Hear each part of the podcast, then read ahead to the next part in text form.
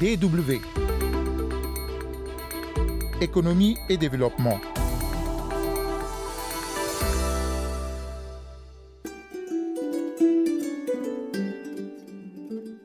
Au menu de ce numéro, le dynamisme agricole de la Côte d'Ivoire qui continue de surprendre les marchés de matières premières.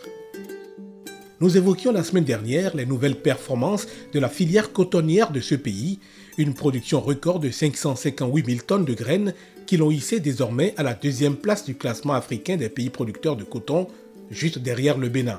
La Côte d'Ivoire s'était déjà emparée de la place de premier producteur africain et même mondial de nombre de matières premières, le cacao, le caoutchouc ou encore l'anacarde. Quels sont les secrets du succès des filières agricoles ivoiriennes? On en parle dans quelques instants. Et en seconde partie, nous irons à la découverte du four à gaz Made in Cameroun. C'est le pari réussi d'un jeune fils du pays qui nourrit l'ambition de créer une grande usine de fabrication de gazinières. Économie et développement, Rodrigue Odia au micro. Bienvenue à toutes et à tous.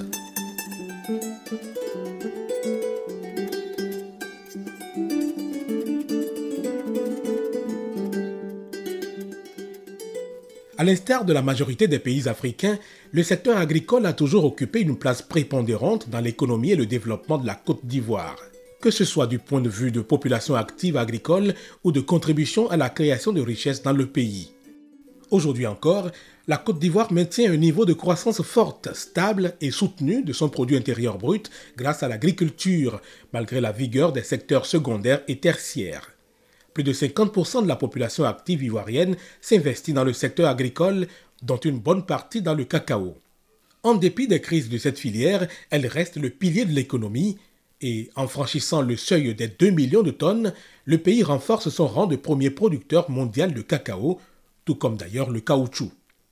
La Côte d'Ivoire poursuit également le développement accéléré de la culture de l'EVA. Sa production de caoutchouc est passée de 800 000 tonnes en 2018 à près d'un million de tonnes cette année. Mais le changement le plus important concerne la production de la noix de cajou ou anacarde. En deux décennies, le pays s'est emparé presque discrètement de la place de premier producteur mondial. Il a réalisé cette année une campagne exceptionnelle couronnée par une production de plus de 900 000 tonnes. Un autre record cette année, celui réalisé récemment par la filière coton. Elle a produit pour le compte de la campagne 2020-2021 558 000 tonnes de graines contre seulement 490 000 tonnes la campagne précédente. Ce dynamisme ne surprend guère l'agroéconomiste Jérémy Brouquadio. Tout d'abord parce que les conditions agropédologiques et climatiques sont assez favorables. Le régime hydrique du pays est assez bon, favorise véritablement le développement de ces cultures.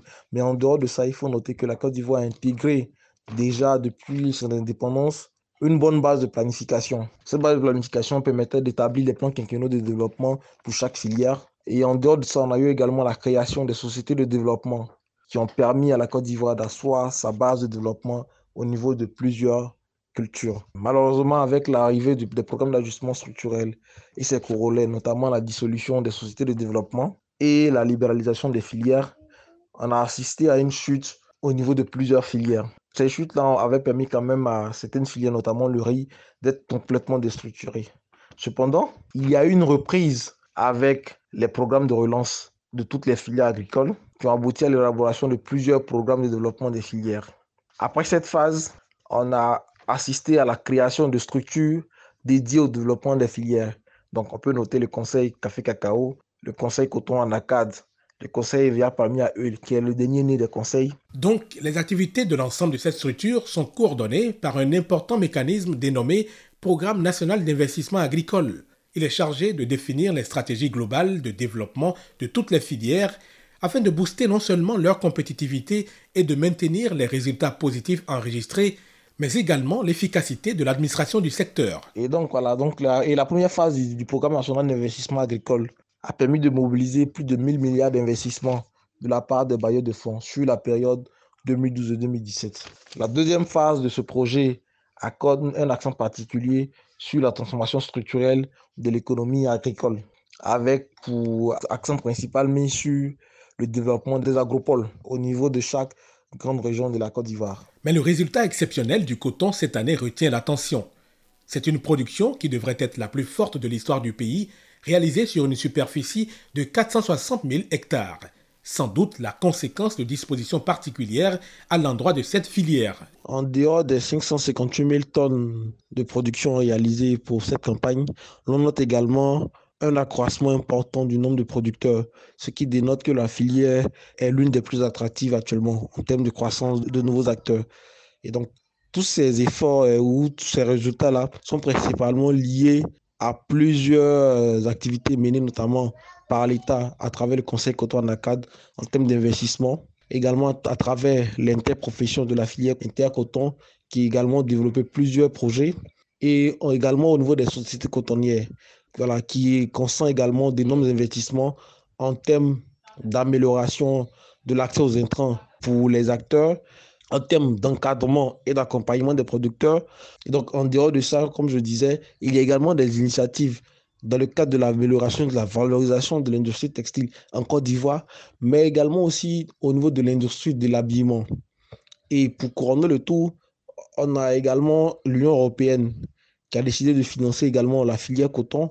Et ce financement viendra encore renforcer les capacités de la filière. Et donc, pour, dans les années à venir, on continuera certainement d'observer cette tendance haussière-là. Avec aussi le récent prêt de 45 milliards de francs CFA accordé par la France dans le cadre d'un projet qui va soutenir la professionnalisation et la durabilité de la filière cotonnière en Côte d'Ivoire par une stratégie agroécologique.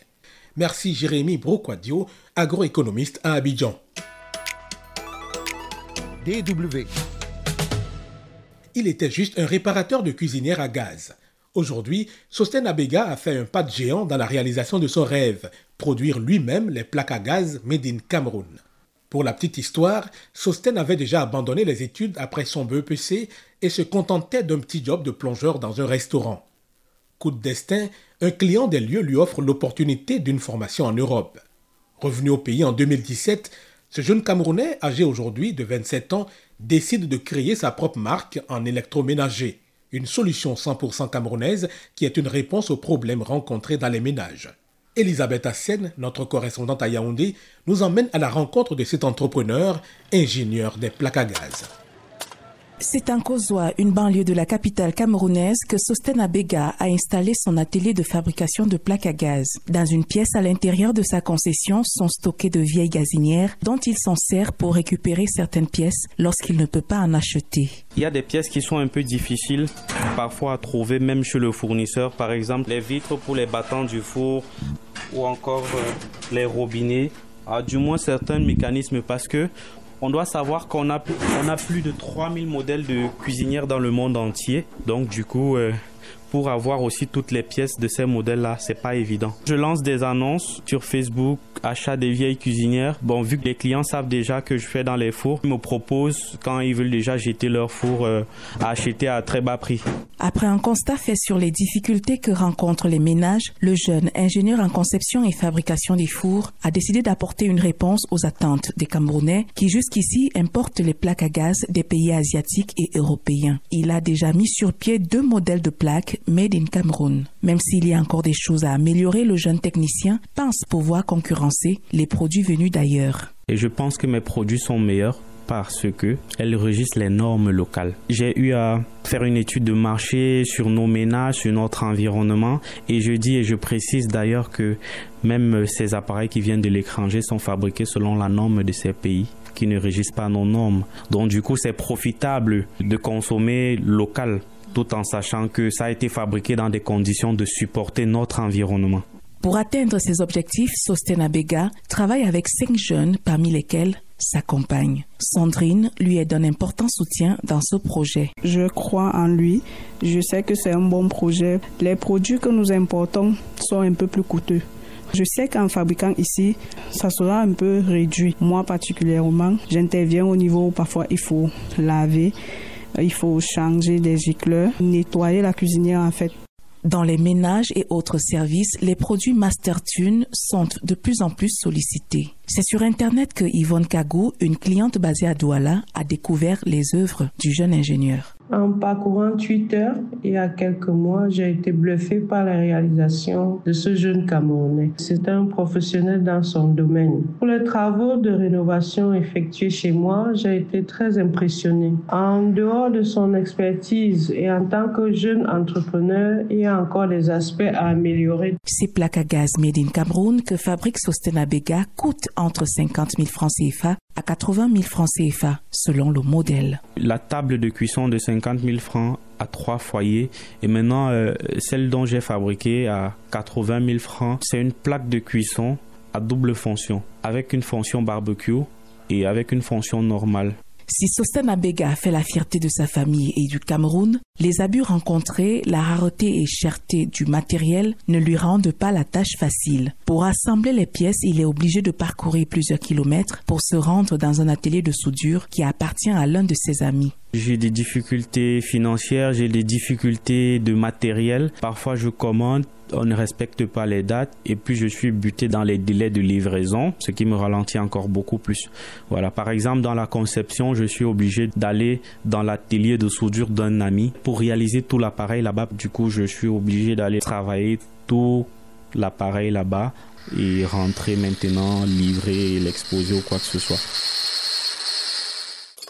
Comme la plupart des start africains, Sostenabega manque de financement pour développer son entreprise. En l'absence du soutien des autorités de son pays, le jeune Camerounais reste optimiste. Ici au Cameroun, j'ai pas encore approché les autorités. Bon, déjà parce que je sais pas comment ça se passe. De deux, ça me dérange beaucoup de gens se posent des questions avant de se lancer et ça prend du temps. Du coup, la démarche est un peu lente et du coup, je préfère aller doucement, doucement avec mon projet afin d'être connu et que les gens sachent que c'est réel en consommant les produits. Certes, la tâche n'est pas facile, mais Sosen Abega est convaincu que son projet a de l'avenir. Il compte d'ailleurs, grâce à ses économies, mettre sur pied dans les prochains mois une unité de production plus moderne qui réponde aux normes internationales.